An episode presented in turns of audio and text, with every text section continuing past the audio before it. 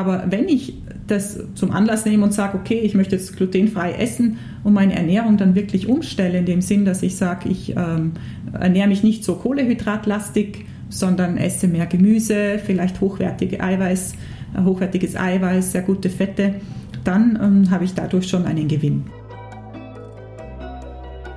Forever Young, der Gesundheitspodcast vom Lanzerhof. Von und mit Nils Behrens.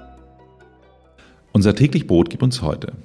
Kaum ein Nahrungsmittel ist in der deutschen Kultur so tief verwurzelt wie das Brot. Wenn Menschen auswandern, geben sie häufig an, dass ihnen das gute Brot fehlt. Und auch ich kann mich davon nicht freimachen. So habe ich auch nach einem längeren Aufenthalt in Kapstadt unsere Brötchen beim deutschen Bäcker geholt. Und ein gutes Vollkornbrot ist ja auch gesund. Oder etwa nicht? Dr. Med Judith Schmidt-Röthammer ist bereits seit zwei Jahren Teil unseres Teams am Lanzerhof in Lanz. Sie ist Ärztin für Allgemeinmedizin und erklärt mir heute, was es mit Gluten, Weizen und Co. auf sich hat und ob mein Brot wirklich gesund ist oder nicht. Herzlich willkommen, Dr. Judith Schmidt-Röthammer. Danke, ich freue mich auf das Gespräch. Liebe Judith, man bekommt ja von immer mehr Menschen mit, dass sie glutenintolerant sind oder sich zumindest glutenfrei ernähren, um ja auch zum Beispiel abzunehmen. Und äh, das führt mich natürlich zu meiner ersten Frage gleich. Was ist denn eigentlich Gluten und ist es wirklich so schlimm, wie alle immer sagen? Ja, also Gluten oder Gluten, wie man auch sagen kann, äh, steht für Klebereiweiß. Und es ist einfach das natürlich vorkommende Eiweiß in glutenhaltigen Getreidearten. Es handelt sich dabei um einen Mix aus Eiweißen. Im Fall von Weizen heißen diese Gliadin und Glutenin. Und äh, ich glaube, dass der Grund, warum sich äh, diese glutenhaltigen Getreidearten so durchgesetzt haben in unserer Kultur, ist wegen diesen speziellen Backeigenschaften von glutenhaltigen Getreiden. Wenn nämlich dieses glutenhaltige Mehl mit Wasser in Verbindung kommt, also beim sogenannten Anteigen, dann entsteht ja so eine richtig gummiartige, elastische Masse, ja, der Teig. Das ist quasi das, was man immer so diesen italienischen Pizzerien kennt, wo die dann immer genau. den Teig so einmal so durch die äh, Luft wirbeln. So ähm, ja. Okay. Und äh, da bildet sich so eine richtig dreidimensionale Struktur aus zwischen diesem Gliadin, äh, Glutenin, noch Schwefelbrücken. Das ist ein richtiges Teiggerüst.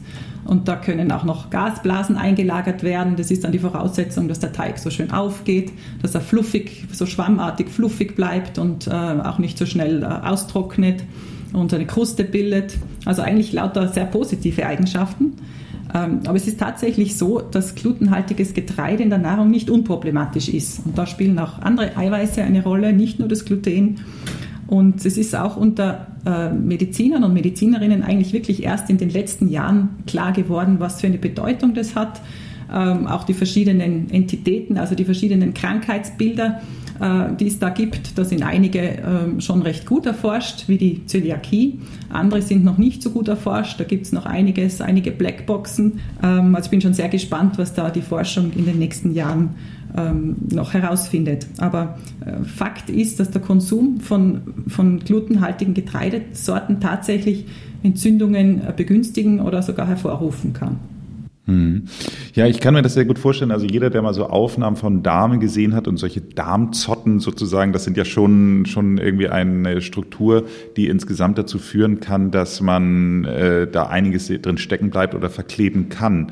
Also von daher, ähm, ja, kann ich das sehr gut nachvollziehen, dass das äh, durchaus so ein Problem führen kann, auf kurz oder lang.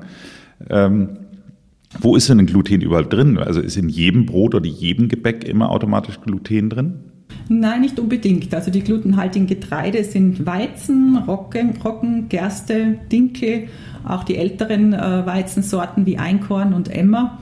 Und es ist aber so, dass Weizen wirklich in ganz vielen verfeinerten Lebensmitteln zugesetzt wird, einfach aufgrund dieser günstigen Eigenschaften, dass es dann so sämig wird.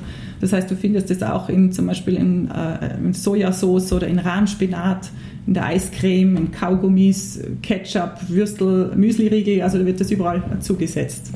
Wahnsinn, im Rahmspinat. Also ich, ich muss mich ja an dieser Stelle outen, auch wenn das vielleicht nicht das, das gesündeste Essen ist, aber es ist ja mein absolutes Lieblingsessen. Okay. Also ich bin ja, äh, ja, also der gute Rahmspinat mit dem Blub und äh, Kartoffeln, mhm. Spiegelei ähm, kann ich eigentlich jeden Tag essen. Ähm, also wenn ich eine Glutenunverträglichkeit hätte oder auf Gluten verzichten sollte, dann wäre mein Rahmspinat auch von der Liste gestrichen. Okay, ja, ja, genau. Ach Gott. Manchmal lernt man auch Dinge, von denen man gar nicht weiß, dass man sie lernen möchte. Woher kommt denn diese ganze Intoleranz überhaupt? Also würdest du sagen, dass man das als Trend bezeichnen kann? Weil ich habe manchmal das Gefühl, dass das irgendwie gefühlt jeder irgendwie da eine Laktose oder eine Glutenintoleranz hat. Ähm, oder ist das etwas, was neu gekommen ist oder war das früher schon auch so und man wusste es nur einfach nicht? Doch, es ist einfach Fakt, dass wirklich in den letzten 50 Jahren äh, Allergien und Nahrungsintoleranzen äh, sehr zugenommen haben. Das ist, das ist so. Und die Gründe dafür sind sicher vielfältig. Einerseits liegt es an unseren Nahrungsmitteln, an unseren verfeinerten Nahrungsmitteln, wo einfach Geschmacksverstärker, Aromastoffe drin sind, künstliche Süßstoffe, äh, was alles sicher die Darmbarriere schädigt. Und es gibt aber auch die Hygienehypothese, die besagt, wir müssen äh, schauen, dass wir nicht zu keimarm in unserer Kindheit aufwachsen, damit unser Immunsystem wirklich trainiert wird. Man muss sich vorstellen, äh, unser Darm ist wirklich ein Trainingsfeld. In den ersten Jahren der Kindheit lernt unser Darm-Immunsystem äh, zu unterscheiden bei den Dingen, die so daherkommen im Darm. Was ist Freund, was ist Feind? Ja, was ist jetzt wirklich ein, böser, ein böses Virus, gegen das ich mich wehren muss, wo das Immunsystem aktiviert werden muss? Und was kann ich tolerieren? Also wirklich eine Art Toleranzentwicklung. Und wir, wir wachsen ja zunehmend in einer sehr keimarmen Umgebung auf. Da wird sehr viel geputzt, vielleicht auch noch mit einem antibakteriellen Spray. Und äh, dann fällt vielleicht dieses Training aus und da wäre es wichtig, ein möglichst breites Spektrum äh, an Immunerfahrungen bereitgestellt zu bekommen. Also es gibt wirklich Studien, dass die Kinder die wenigsten Allergien haben, die äh, im, im Bauernhof aufwachsen und deren Mütter schon während der Schwangerschaft am besten im Stall gestanden sind. Also da, das würde die beste Allergieprävention sein. Und eine Allergie ist ja nichts anderes als eine Überreaktion des Immunsystems auf an sich harmlose Stoffe. Und das fehlt dann vielleicht. Und dann ist es auch noch so, dass neben diesem Hygieneaspekt unser Darmmikrobiom eine äh, wichtige Rolle spielt. Also wir haben eine riesige Anzahl von verschiedenen Bakterien in unserem Darm das ist wie ein Fingerabdruck, also du hast ein anderes äh, Mikrobiom als ich, ja, ganz verschiedene Bakterien. Und die haben auch einen ganz gewaltigen Einfluss auf die Entwicklung unseres Immunsystems. Und ähm, man muss sich das ein bisschen äh, aus, der, aus, der, äh, aus der Kindheit auch erklären. Also der Darm ist steril, also, also nicht mit Bakterien besiedelt beim Kind im Mutterbauch. Und dann ab der Geburt beginnt sich der Darm zu besiedeln mit Bakterien. Und zwar äh, bei einer Spontangeburt sind es Bakterien aus dem Vaginalmilieu von der Mutter, ja, wo es durch den Geburtskanal durchgeht. Da beginnt der Darm mit Darmbakterien, äh, also mit den Vaginalbakterien besiedelt zu werden. Das sind Bifidobakterien und so weiter. Wenn jetzt ein Kind aber mit Kaiserschnitt auf die Welt kommt, also praktisch Bauchschnitt, den anderen Weg nimmt, dann ist das ganz ein, eine ganz andere Zusammensetzung von Darmbakterien. Da sind es dann eher Hautkeime, die sich da durchsetzen werden. Und da kann man über Jahre hinaus noch diese Darmflora unterscheiden von Kaiserschnittbabys zu äh, Babys, die sozusagen spontan auf die Welt gekommen sind. Und äh, wenn man sich jetzt vor Augen führt, dass die Kaiserschnitte eigentlich extrem zugenommen haben, dass fast jede dritte Geburt schon eine Kaiserschnittgeburt ist, dann könnte es durchaus äh, das der Grund sein, warum äh, Allergien auch da zunehmen. Auch das Stillen spielt eine wesentliche Rolle. Da war in den 70er Jahren so ein bisschen der Trend, na, Stillen ist schlecht, besser Milchpulver. Das, Gott sei Dank wird das jetzt wieder sehr gefördert, das Stillen. Ähm, und was noch eine Rolle spielen könnte, ist eine zunehmende Verschreibung von Antibiotika auch schon in der Kindheit. Also auch Antibiotika haben, äh, beeinträchtigen unsere Darmbakterien sehr. Ja, mit jeder Antibiotikatherapie wird deine Darmflora total durcheinander gebracht. Die, die Diversität, also die Vielfalt der Bakterien, die du im Darm hast, nimmt ab. Also das wird wahrscheinlich äh, da auch eine Rolle spielen. Und es gibt wirklich Studien, dass Antibiotika behandelte Kinder auch ein höheres Risiko für Allergien haben. Ja, das ist wirklich interessant. Ich äh, mache hier gerade meine innerliche Checkliste so ein bisschen, wo ich sage, okay, ich war zwar eine, äh, ich glaube, es heißt Steißlage, also ich bin falsch rum rausgekommen aus meiner Mutter, ähm, also mit okay. den Füßen zuerst. Ähm, das ja. wäre ich heute, wäre ich natürlich der prädestinierte Kaiserschnitt gewesen. Damals hat man das ja irgendwie dann noch nicht mhm. so selbstverständlich gemacht, zu der Zeit, wo ja. ich geboren wurde. Das heißt also, da, da habe ich zumindest die Darmflora dann schon mal oder die Bakterien dann schon mal mitbekommen, aber Stillen war tatsächlich mhm. zu dem Zeitpunkt Zeitpunkt out. Das heißt also, äh, viel Muttermilch habe ich nicht bekommen. Aber ähm, wir hatten zumindest so viel Gemüse im Garten und da erinnere ich mich noch so dran, wie selbstverständlich wir dann, wenn es soweit war, Erntezeit war, wir dann einfach Karotten uns aus dem Boden rausgezogen haben, ein bisschen Dreck abgeklopft haben und sie dann direkt so gegessen haben. Also noch nicht mal ja, groß super. abgewaschen oder sonst was, ähm, ja, sondern einfach wirklich direkt aus dem Boden. Ja, Aber das war wirklich so selbstverständlich, dass das, dass äh, genauso mhm. auch so die Tomaten, Äpfel, Birnen, alles immer direkt gepflückt und gegessen, irgendwie sowas. Also da, da yeah. wie gesagt, der, der Weg zum Wasserhahn oder, oder war dann schon zu weit, weil man wollte dann ja sofort irgendwie das, das Essen sozusagen. Ja, klar. Von daher ähm, äh, kann es daran liegen, dass ich, oder mag das vielleicht einer der Gründe sein, warum ich zumindest wissentlich noch keine Allergien habe. Das ähm, scheine ich gut trainiert mhm. gewesen zu sein. Aber ganz interessant, was du sagst, weil meine äh, Hebamme damals, meine Hebamme, unsere Hebamme damals hat nämlich zu uns auch gesagt, wir hatten aus dem Krankenhaus hatten wir so ein Sterilum mitgenommen und da ähm, hatten wir dann am Anfang bei jedem Windelwechsel, habe ich mir vorher mal die Hände sterilisiert, hat mich auch die Hebamme angeguckt und gesagt, es ist ja verrückt, äh, so vorzugehen.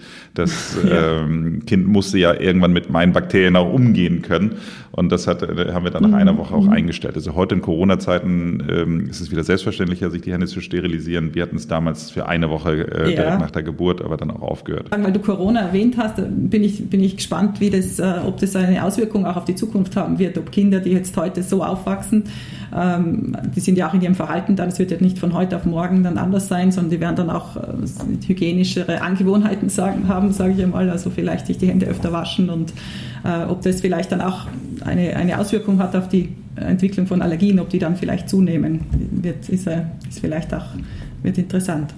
Ja, total. Da habe ich jetzt äh, so noch gar nicht drüber nachgereicht, aber du hast ja vollkommen recht. Also die, die wachsen natürlich jetzt deutlich steriler auf, als ähm, ich sowieso, aber auch meine Tochter aufgewachsen ist. Sag mal, kommen wir nochmal trotzdem zum Gluten zurück. Wir wollen jetzt ja ähm, eigentlich nochmal beim, beim Thema bleiben. Gibt es denn noch andere Gründe, warum die gerade speziell die Glutenintoleranz so viel häufiger geworden ist? Weil das eine, was du sagst, sind ja so grundsätzlich die Thema Allergien, mhm. aber gerade insbesondere das Thema Gluten ähm, hat, hat ja wirklich da einen besonderen Stellenwert. Ja, also der Weizen, den wir heute essen, das ist ja nicht der Weizen, unserer, den unsere Vorfahren äh, gegessen haben. Ähm, ganz ursprünglich war das ja der Einkorn und der Emmer, da hat sich dann daraus die Dinkelreihe entwickelt. Also das ist genetisch durch, durch Kreuzungen hat sich da der Weizen schon sehr verändert. Und jetzt gerade in den letzten 50, 60 Jahren äh, ist wirklich gezielt nochmal äh, gezüchtet worden auf, auf mehr Ertrag, auf erhöhte Schädlingsresistenz, dann äh, ist es jetzt auch nicht mehr so wichtig, dass der Weizen ähm, lange Halme hat. Das hat man ja früher als Einstreu verwendet in, in, den, in den Ställen. Das heißt, jetzt ist besser, er hat kurze Halme, dass er nicht so gegen Windbruch anfällig ist. Das heißt, es ist ein sehr dynamischer Prozess und all das hat, hat den Gehalt von, von Weizen auch an potenziell schädlichen Substanzen sehr beeinflusst. Und es wird auch weiterhin ähm, ein dynamischer Prozess bleiben. Jetzt kommt der Klimawandel. Da ist es dann wichtig, dass der Weizen gegen, gegen Hitze resistent ist und noch mehr gegen Schädlinge. Ähm, also das darf man sich nicht so vorstellen. Weizen ist ein sehr ursprüngliches Getreide und ist so geblieben. Ähm, vielleicht noch nur, um das zu veranschaulichen, es ist ja wirklich eine Industrie. Es hat auch ähm, ein Experiment gegeben in den USA von Monsanto. Das ist ja diese Firma, die das Roundup oder Glyphosat äh, vertreibt. Und die haben die Genehmigung bekommen, in den USA äh, ein Experiment zu machen. Da haben sie eine Mutation, eine gezielte genetische Veränderung am Weizen vorgenommen, dass, dass der resistent ist gegen äh, Glyphosat. Das heißt, da konnten die dann wirklich mit dem Flugzeug drüber fliegen und spritzen, spritzen, spritzen und alles außer dem Weizen ist tot gewesen. Ja. Ähm, ist natürlich wahnsinnig praktisch, sicher sehr gesund. Und auf jeden Fall mussten die das dann wieder verbrennen und das äh, Experiment war verändert, beendet. Aber genau dieser gentechnisch veränderte Weizen ist dann Jahre später wieder in einem ganz anderen Bundesstaat aufgetaucht. Also ja, das nur zu veranschaulichen, was da, was da an Geld auch dahinter steckt und wie das ähm, äh, betrieben wird auch.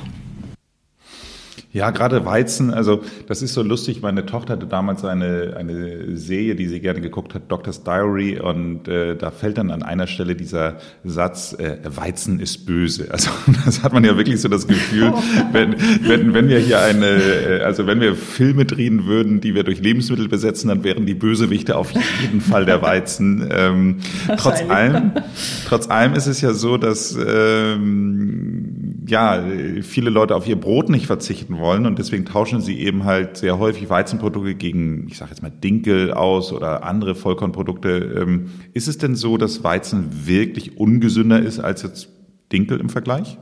Ja, also das ist wirklich so, weil äh, Getreide speichert seinen Zucker in Form von Stärke und äh, im Fall von Weizen hat diese Stärke andere chemische Strukturen als jetzt beim Dinkel oder beim Roggen oder bei der Gerste. Und diese bisschen, dieser kleine chemische Unterschied bewirkt, dass der Weizen äh, schneller verdaulich ist und deinen Blutzucker viel schneller in die Höhe treibt und damit auch zu höheren Insulinspitzen äh, führt. Das wird äh, als, als ähm, GI, als glykämischer Index auch bezeichnet eines Lebensmittels, wie stark der Blutzucker da in die Höhe schnellt. Und äh, wenn du jetzt ein Weißbrot isst, dann ist das fast so, wie wenn du einen Schokoriegel essen würdest von diesem Blutzuckeranstieg. Und das ist schlecht, weil ähm, das begünstigt dann die Einlagerung von Fett, vor allem dieses viszerale Fett, also so was rund um die Bauchorgane ist, das wieder entzündliche Prozesse begünstigt. Du wirst auch dann viel schneller wieder hungrig. Ähm, das ist, da nimmt der Weizen sicher Sonderstellung ein. Und was jetzt Vollkorn angeht, du, du brauchst für Vollkorn wirklich eine gute Verdauung es hat natürlich in, der Schale mehr B-Vitamine, mehr Mineralstoffe, aber wenn du ein helles Baguette hast dann, ähm, oder helles, helle Nudeln sind sicher leichter verdaulich. Aber du, dem, kannst du ein bisschen begegnen, durch, äh, indem du ein Keimbrot isst oder ein Natursauerteigbrot. Ähm, da ist es sicher leichter verdaulich. Ja, gerade dieses Thema glykämischer Index ähm, ist ja total spannend. Also wir hatten da auch mal eine, eine Folge zu im, im letzten Sommer, das äh, war zu dem Thema Ernährung neu gedacht. Und da ging es im Grunde genommen eigentlich genau darum, einfach mal, mal ähm, äh, zu analysieren, was passiert eigentlich mit meinem, meinem Blutzucker, ähm, wenn ich eben halt gewisse Dinge esse. So, das heißt also, äh, in mhm. dem Fall ähm, war es eben halt so, dass ich dann für zwei Wochen lang immer so einen, einen kleinen Blutzuckerchip getragen habe am Arm, der eigentlich für, ah, ja. für Diabetiker sonst gedacht war. Und äh, mhm. da hat man dann sehr gut gesehen, dass sich auf gewisse Dinge eben halt mein Blutzucker sehr schnell nach oben schießt und dann aber eben halt auch ja. schnell wieder abfällt. Und dieses, dieses Abfallen des Blutzuckers eben halt ja wirklich dazu führt, dass man dann auch Hunger bekommt, obwohl man eigentlich noch total genau. vollgefressen ist. Also für alle mhm. HörerInnen, die das interessiert, Folge 36 können Sie sich da nochmal zu anhören, weil ähm, das wirklich ein, eine, ein spannendes, äh, spannendes Thema ist, weil das kennt man ja auch. Also ich habe hier zum Beispiel auch ein etwas, was ich in der Mittagspause dann regelmäßig gegessen habe, immer so eine Kimchi-Schale, die aber sehr viel von so Sushi-Reis mit drin hat. Und dieser Sushi-Reis, man denkt ja irgendwie auch mal, Sushi wäre so wahnsinnig gesund, aber da ist ja auch so unfassbar viel Zucker drin, wie ich jetzt gelernt habe. Und ähm, ja. das führt ja. natürlich dann auch dazu, dass ich eben äh, genau diesen Anstieg habe und dann wieder diesen Fall. Also von daher ist das ähm, genau. mhm. total spannend. Kommen wir aber trotzdem jetzt mal ganz kurz zum, zum mhm. Weizen zurück. Ähm, man sieht ja im Grunde genommen eigentlich, dass äh, die eine oder andere Krankheit eben halt dadurch ähm, scheinbar produziert wird. Viele wissen das aber gar nicht. Ähm, was sind denn die Symptome, die, sage ich mal, hier darauf hinweisen, dass gegebenenfalls so eine entweder Krankheit oder Intoleranz besteht? Ja, da, da, da muss ich gerade ein bisschen ausholen, weil es ist, gibt eigentlich nicht die äh, Glutenunverträglichkeit, sondern da gibt es ähm, mal drei bekannte verschiedene Krankheitsbilder. Das eine ist die, die Zöliakie, die ist sehr selten, die trifft nur ungefähr ein Prozent der Bevölkerung, die kann in jedem Lebensalter auftreten. Die hat jetzt eine genetische Basis und hängt aber auch mit Umweltbedingungen zusammen.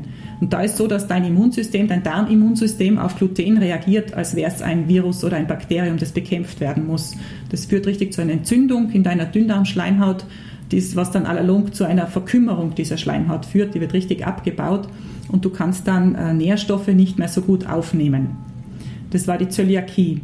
Entschuldige, darf ich, Judith, in, ja? darf ich hier einmal Klar. ganz kurz einhaken, weil das Thema Zöliakie finde ich jetzt wirklich ganz spannend. Ich habe das das erste Mal gehört von meinem Cousin, der, als die, äh, mhm. deren Tochter geboren wurde, da hat, die, äh, hat man bei der Tochter dann nach, ich glaube, neun Monaten Zöliakie festgestellt. Und ähm, ja. da, da hat dann der behandelnde Arzt den damals gesagt, ja, das liegt wahrscheinlich daran, dass man dem äh, Kind zu früh Weizenprodukte gegeben hat. Also die haben quasi dann die Schuld ein bisschen bisschen auf die Eltern gegeben. Das, was du jetzt gerade sagst, ähm, ist ja tatsächlich so, dass da eine gewisse genetische Prädisposition dann scheinbar gewesen ist. Oder ähm, also so das, ist das, es.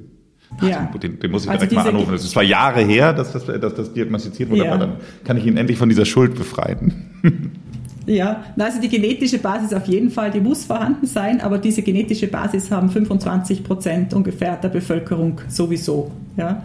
Und dann muss das Kind natürlich auch Gluten bekommen haben, weil sonst hätte es nicht reagieren können. Ja, und, aber von Schuld kann man da überhaupt nicht sprechen. Es gibt da auch noch eine Blackbox, wo man nicht weiß, ähm, warum, weil es ist auch so, dass eineige Zwillinge, die ja genau die gleiche genetische Grundausstattung haben, die beide glutenhaltig ernährt werden, die bekommen nicht immer beide Zöliakie. Das heißt, da gibt es noch irgendwas, sei es jetzt eine Darminfektion mit Rotaviren, es ist so ein Virus, das Durchfallerkrankungen auslöst oder irgendwas, was zusätzlich da noch eine Rolle spielt. Das weiß man nicht Aber das so ist genau. Stand heute nicht heilbar, oder? Es ist nicht heilbar. Ne? Also die Konsequenz ist dann einfach eine lebenslange glutenfreie Diät, wirklich ganz strikt es gibt schon so Therapieansätze, wo man sagt, man versucht vielleicht eine Kapsel dazuzugeben, Enzyme, die das Gluten so abbauen, dass es dann vom Immunsystem nicht mehr gesehen wird. Also da wird sicher auch in den nächsten Jahren irgendwas ähm, gefunden werden, dass, ähm, dass Leute mit Zöliakie auch äh, normal erleben können, weil es ist natürlich sozial schon sehr einschränkend, äh, wenn man dann äh, immer Total. extra essen muss. Ich glaube, ich wäre nicht mhm. durchs Studium gekommen mit einer Zöliakie-Intoleranz, äh, weil, äh, oder äh, heißt sie nicht, mit einer Zöliakie wäre ich nicht durchs Studium gekommen, weil ich mir überlege, wie viel Pizza-Einladung, Pasta-Einladung, Bier-Einladung äh, ich da hatte. Also das ist, äh, da wäre man schon sehr eingeschränkt. Also äh, tut mir wirklich ja. leid für alle HörerInnen, die das haben, ähm, ist nicht schön. Aber ich habe dich unterbrochen. Das war Punkt eins von dreien.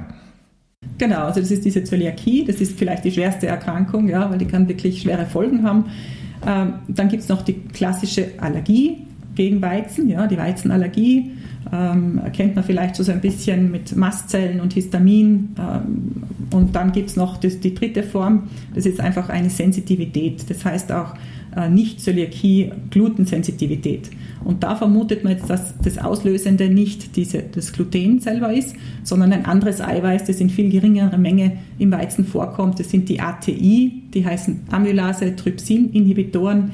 Das sind Proteine, die die Pflanze eigentlich bildet, um sich gegen Parasiten und Keime, ähm, Pilze zu wehren, weil eine Getreidepflanze möchte per se nicht gefressen werden, sondern die möchte sich vermehren und äh, deshalb bildet sie auch diese Substanzen. Und beim Menschen ist es jetzt so, dass die wirklich dazu führen, dass das angeborene Immunsystem anspringt und aktiviert wird. Und da durch das ist, hat man herausgefunden, ähm, werden nicht einmal so sehr im, im Darm äh, Symptome gemacht, sondern auch außerhalb. Also da die, diese Entzündungszellen wandern dann in den Lymphknoten, Lymphbahnen, zum Beispiel in die Leber und die Schilddrüse und heizen dort regelrecht äh, Autoimmunerkrankungen und Entzündungen an. Und was sind jetzt die Symptome? Es ist leider so, dass man die Symptome, dass die Symptome nicht spezifisch sind für eine dieser Erkrankungen. Ja, du kannst Verdauungsbeschwerden haben, auch die sind nicht spezifisch. Du kannst Bauchschmerzen haben, du kannst Durchfall haben, du kannst Blähungen haben, du kannst sogar Verstopfung haben, also irgendwelche Bauchsymptome. Am, am, charakteristischsten ist vielleicht noch die klassische Allergie, wo du was isst und dann merkst du, hoppala, ich habe einen Juckreiz im Rachen, mir schwellen die Lippen an, äh, ich bekomme vielleicht einen Hautausschlag, Bauchkrämpfe, Durchfall. Aber auch bei der Allergie gibt es wiederum die atypische Form, die äh, verzögert abläuft. Das heißt, du hast dann diese Beschwerden erst am nächsten Tag. Das macht es natürlich schwierig, dann diese Symptome einem bestimmten Lebensmittel zuzuordnen. Und ähm, bei der Zöliakie ist es ähm, wirklich so, dass es von den Symptomen her ein Chamäleon ist. Also das kann Bauchsymptome oder Verdauungssymptome machen, auch ganz andere Symptome. Und äh, dadurch, dass es so verschieden ist, wie sich das äußert, ist es so, dass 80 bis 90 Prozent der Leute, die unter Zöliakie leiden, das überhaupt nicht wissen und überhaupt nicht diagnostiziert sind. Also der Klassiker, den Mediziner vielleicht noch so im Kopf haben, ist ein Bild aus, aus dem Kinderbuch, ja, wo, wo so ein abgemagertes Kleinkind ist, das nicht wächst, das uh, untergewichtig ist, einen aufgeblähten Bauch hat. Ähm, das ist der Klassiker. Aber es gibt auch ganz andere Symptome. Das können auch einfach kleine Blutbildveränderungen sein, zum Beispiel erhöhte Leberwerte oder eine Eisenmangelanämie, also eine Blutarmut durch Eisenmangel oder ähm, eine Osteoporose, also eine verminderte Knochendichte oder eine Frau hat, wünscht sich ein Kind und wird nicht schwanger, hat einen unerfüllten Kinderwunsch. Auch das gibt es und dann wird Zöliakie diagnostiziert und dann äh, macht sie eine glutenfreie Diät und wird schwanger. All das ist möglich. Auch neurologische Symptome, also das ist sehr, sehr vielfältig.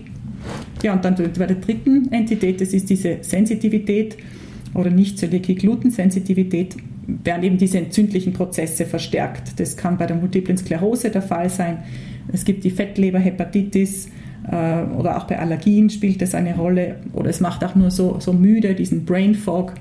Also leider ist es so, dass man nicht sagen kann, ah, das ist dieses Symptom, dann habe ich die Allergie oder ich habe dieses Symptom, dann habe ich die Zöliakie.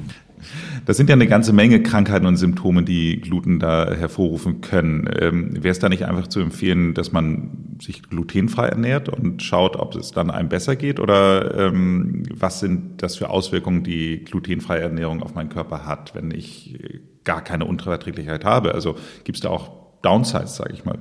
Glutenfreie Produkte sind nicht äh, per se gesünder. Ähm, also man kennt ja so viele Fertigprodukte besonders eine Macke ist da, ist da vorherrschend. Das sind meistens Mehle aus also Reis und Mais. Ähm, die sind nicht so gehaltvoll von den Mineralien her und von den Vitaminen her. Also da wäre es besser, sich sozusagen seine eigene Mehlmischung herzustellen, verschiedene Getreide zu verwenden, für ein bisschen Abwechslung zu sorgen. Aber wenn ich das zum Anlass nehme und sage, okay, ich möchte jetzt glutenfrei essen und meine Ernährung dann wirklich umstelle, in dem Sinn, dass ich sage, ich ähm, ernähre mich nicht so kohlehydratlastig, sondern esse mehr Gemüse, vielleicht hochwertige Eiweiß, äh, hochwertiges Eiweiß, sehr gute Fette, dann ähm, habe ich dadurch schon einen Gewinn. Okay, klingt schon mal gut. Das heißt also, im Grunde genommen lasse ich dann ähm, insgesamt so ein bisschen das Brot weg, wenn ich das richtig verstehe. Ähm, wenn ich dann aber mhm, ähm, genau. Gilt das für alle drei Bereiche? Also alle drei äh, äh, Probleme oder ähm, wie würdest du es dann empfehlen? Bei der Zöliakie ist wirklich äh, ganz wichtig, die einzige Therapie besteht in einer lebenslang streng glutenfreien Diät. Also da muss ich wirklich ganz konsequent sein. Da muss ich das Kleingedruckte lesen, äh, wie wir es vorher gesagt haben. Da muss ich jeden Müsliriegel umdrehen und schauen, ob da Spuren von Weizen drin sind. Äh, es ist allerdings deklarationspflichtig, das heißt, es muss draufstehen. Wenn ich bei der Zöliakie ganz auf Nummer sicher gehen möchte, dann äh, gibt es von der Zöliakie-Gesellschaft die zertifiziert glutenfrei Zeichen. Also das ist aber wirklich nur bei der Zöliakie so Voraussetzung. Wenn ich diese Nicht-Zöliakie-Glutensensitivität habe, dann, dann reicht es, dass ich sage, okay, ich schränke meinen Glutenkonsum äh, um 90 äh, Prozent ein. Das heißt, ich esse einfach das nicht, wo offensichtlich Gluten drin ist, also kein Brot aus, mit aus äh, glutenhaltigen Getreiden, Nudeln und so weiter. Da ist es dann nicht so streng. Bei der Allergie muss ich dann wieder ein bisschen differenzieren. Habe ich wirklich streng nur eine Weizenallergie oder gibt es da auch Kreuzreaktionen mit anderen glutenhaltigen Getreiden? Das ist dann individuell verschieden. Wenn ich jetzt mal über die Möglichkeiten nachdenke, mhm. wenn ich jetzt zum Beispiel insbesondere ans Frühstücken denke oder Backen, ähm, wenn ich da Gluten ersetzen möchte, ähm, dann fällt ja im Grunde genommen eigentlich häufig Brot oder Müsli oder solche Sachen dann irgendwie weg, oder? Na, es gibt eigentlich schon ein sehr breites ähm, Angebot, in, jetzt nicht mehr nur im Reformhaus, sondern auch in den Supermärkten an glutenfreiem Brot, äh, Müsli, ähm, äh, Nudeln. Aber jetzt gerade in der Früh ähm, wäre es natürlich gut, sich selber ein Porridge zu machen. Ähm, also ich, ich, ich, möchte auch sehr das Haferporridge da empfehlen. Hafer hat auch sehr viel ähm, positive äh, Inhaltsstoffe, hat auch relativ viel Eiweiß ähm, oder Amaranth auch. Der Hafer nimmt da so ein bisschen eine Sonderstellung ein, weil er es, es an sich hat ein wenig Gluten drin. Ja, das ist das sogenannte Avenin. Das ist meistens sogar für Leute, die Zöliakie haben, kein Problem. Äh, allerdings ist beim Hafer so, dass oft in der Verarbeitung dann doch Gluten hineinkommt. Ja, das wird dann oft in den gleichen Getreidemühlen gemahlen wie Weizen und das dürfen dann die, die das ganz streng meiden müssen, also Zöliakie-Leute nicht essen. Aber nochmal zurück, also morgen wäre ein Haferporridge gut oder auch ein gekochter Buchweizen, Hirse oder Amaranth. Das wäre wär sicher ein, ein gesunder Start in den Tag. Beim Backen ähm, würde ich als Anfänger dann vielleicht zu Reis-Maismehlmischungen ähm, äh, greifen. Und ähm, dann gibt es aber auch Alternativen, Alternativen, also als gesundheitsbewusster Mensch, da würde ich dann eher schauen, dass ich auch Buchweizenmehl verwende, Teffmehl, Kastanienmehl, Kichererbsenmehl. Das Backen ist, wie gesagt, ein bisschen schwierig, weil eben diese positiven ähm, Klebeeiweißeigenschaften abgehen von Gluten. Ähm, da braucht man dann Bindemittel, das kann sein Johannisbrotkernmehl oder Flohsamenschale. Also da gibt's, aber da gibt es super Rezepte im Internet, an die man sich halten kann und die dann, die dann auch funktionieren. Ich kann dir da nur zustimmen, also dass gerade dieses Johannisbrotkernmehl, das ist ja wirklich unfassbar. Ich habe das, als ich das erste Mal benutzt habe, so ein bisschen überdosiert, weil ich dachte, dieser kleine Löffel kann ja nichts bewirken. Aber das ist ja unfassbar, was das wirklich alles zusammenklebt damit. Ähm, ein, ein, ein wirkliches Wunderzeug und vor allem ist wahnsinnig ergiebig. Man kauft da so ein Glas und dann ist da so ein mini, mini, mini Messlöffel drin und dieser mini Messlöffel, der reicht eigentlich meistens dann schon für das, was man macht. Und eine Erfahrung, wir hatten hier auch einen Podcast mit ähm, Olli P., dem Sänger, aufgenommen und der hat mir ein Rezept für Frikadellen aus rote Beete empfohlen und dann soll man da auch mit äh, Kichererbsenmehl mhm. arbeiten und das ist ein super Geschmack hatte kannte ich bis dahin noch nicht und äh, bin ich total begeistert von. Also von daher wirklich ein ein guter Tipp für die Hörerinnen. Äh, ich habe eine letzte Frage. Wir haben mhm. normalerweise immer, die letzte Frage ist immer äh, der Tipp für, für unsere Hörerinnen. Ähm, aber ich finde, du hast schon so viele Tipps gegeben. Für mich ist eine einzige Sache, die du erzählt hast, jetzt nochmal so hängen geblieben, äh, und das ist das ATI. Wenn du sagst, dass das ATI häufig mhm. eigentlich die Probleme auslöst und nicht zwingend das Gluten, ist ATI in erster Linie im Weizen drin oder ist mhm. das in allen Getreiden drin? Weil wenn, würde ich ja denken, ähm, Weizen weglassen würde vielleicht bei vielen Leuten auch schon die Probleme lösen und ähm, dann kann ich ja trotzdem, ich finde, es gibt, also mir schmeckt Dinkelmehl sowieso häufig viel besser. Ähm, also es gibt ja genügend weizenfreie Produkte, die aber noch nicht so, Entschuldigung, wenn ich das so sage, manchmal langweilig schmecken wie, wie die glutenfreien. Es ist leider so, dass die ATI in allen glutenhaltigen Getreiden drin sind, also auch im Dinkel. Also wenn ich äh, sage, ich möchte ähm, versuchen, das eine glutenhaltige Diät durchzuführen für einige Monate und zu schauen, ob mir das gut tut, dann muss ich wirklich alle diese Getreidearten weglassen. Also Weizen, Dinkel, Roggen, äh, Gerste, äh, Kamut. Ähm, mir ist wichtig nochmal zu betonen, bevor ich so einen Versuch mache, ähm, eine glutenhaltige Diät zu machen und zu schauen, ob dann bestimmte Symptome besser werden, sollte ich unbedingt einen Bluttest machen, um die Zöliakie auszuschließen. Weil äh, ich finde diese äh, Zöliakie-typischen Antikörper im Blut nur, wenn ich vorher glutenhaltig gegessen habe. Wenn ich jetzt äh, eine Diät beginne, und mir geht es dann um vieles besser, dann kann ich in Teufelsküche kommen, weil dann weiß ich nachher nicht, was habe ich eigentlich und wie streng muss ich jetzt in meiner Diät mit Gluten wirklich verfahren. Ähm, die Antikörper sind dann nicht nachweisbar und ich müsste wirklich monatelang wieder äh, glutenhaltig essen, ähm, damit ich eine, eine saubere Diagnose stellen kann. Und das will natürlich keiner, wenn es ihm dann ohne Gluten um so viel besser geht. Äh, also äh, gern diesen Versuch machen, aber vorher einfach eine kleine Blutabnahme, um zu schauen, ob eh keine Zöliakie vorhanden ist. Und wo mache ich die, diese Blutabnahme? Kann ich die normal beim Hausarzt machen? Genau, Hausarzt, Hausärztin und ähm, genau. Judith, vielen Dank. Ich habe äh, viel dazu gelernt. Äh, ähm, danke für dieses Gespräch. Ich hoffe, dass äh, wir dem einen oder anderen HörerInnen damit helfen konnten, die ähm, vielleicht diese Probleme haben und noch nichts davon wissen. Und ja, freue mich, dass du dir die Zeit genommen hast. Ja, sehr gerne. Hat mich auch gefreut. Danke. Judith, ich habe noch eine allerletzte Frage. Du lebst ja selbst seit einiger Zeit streng glutenfrei. Ähm, wie geht dir das damit im Alltag? Also vermisst du was? Nein, also ich muss sagen, ich habe mich inzwischen schon sehr dran gewöhnt mir geht nichts ab. Ähm, ich koche halt sehr viel, stehe schon viel in der Küche, ähm, aber auch an das habe ich mich gewöhnt.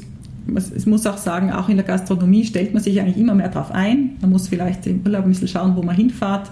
Ähm, Italien zum Beispiel hat sehr viele Restaurants, die das ganz selbstverständlich schon im Programm haben.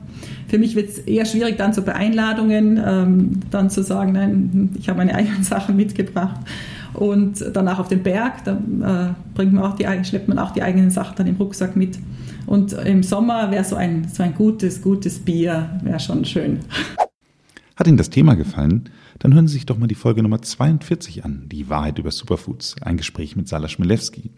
Und nächste Woche reden wir über NLP und das hat wirklich nichts mit irgendeiner Vermögensberatung zu tun, sondern steht für neurolinguale Programmierung, ein Gespräch mit Swantje Almers. Abonnieren Sie diesen Podcast, damit Sie keine Folge verpassen. Ansonsten machen Sie es gut und bleiben Sie gesund.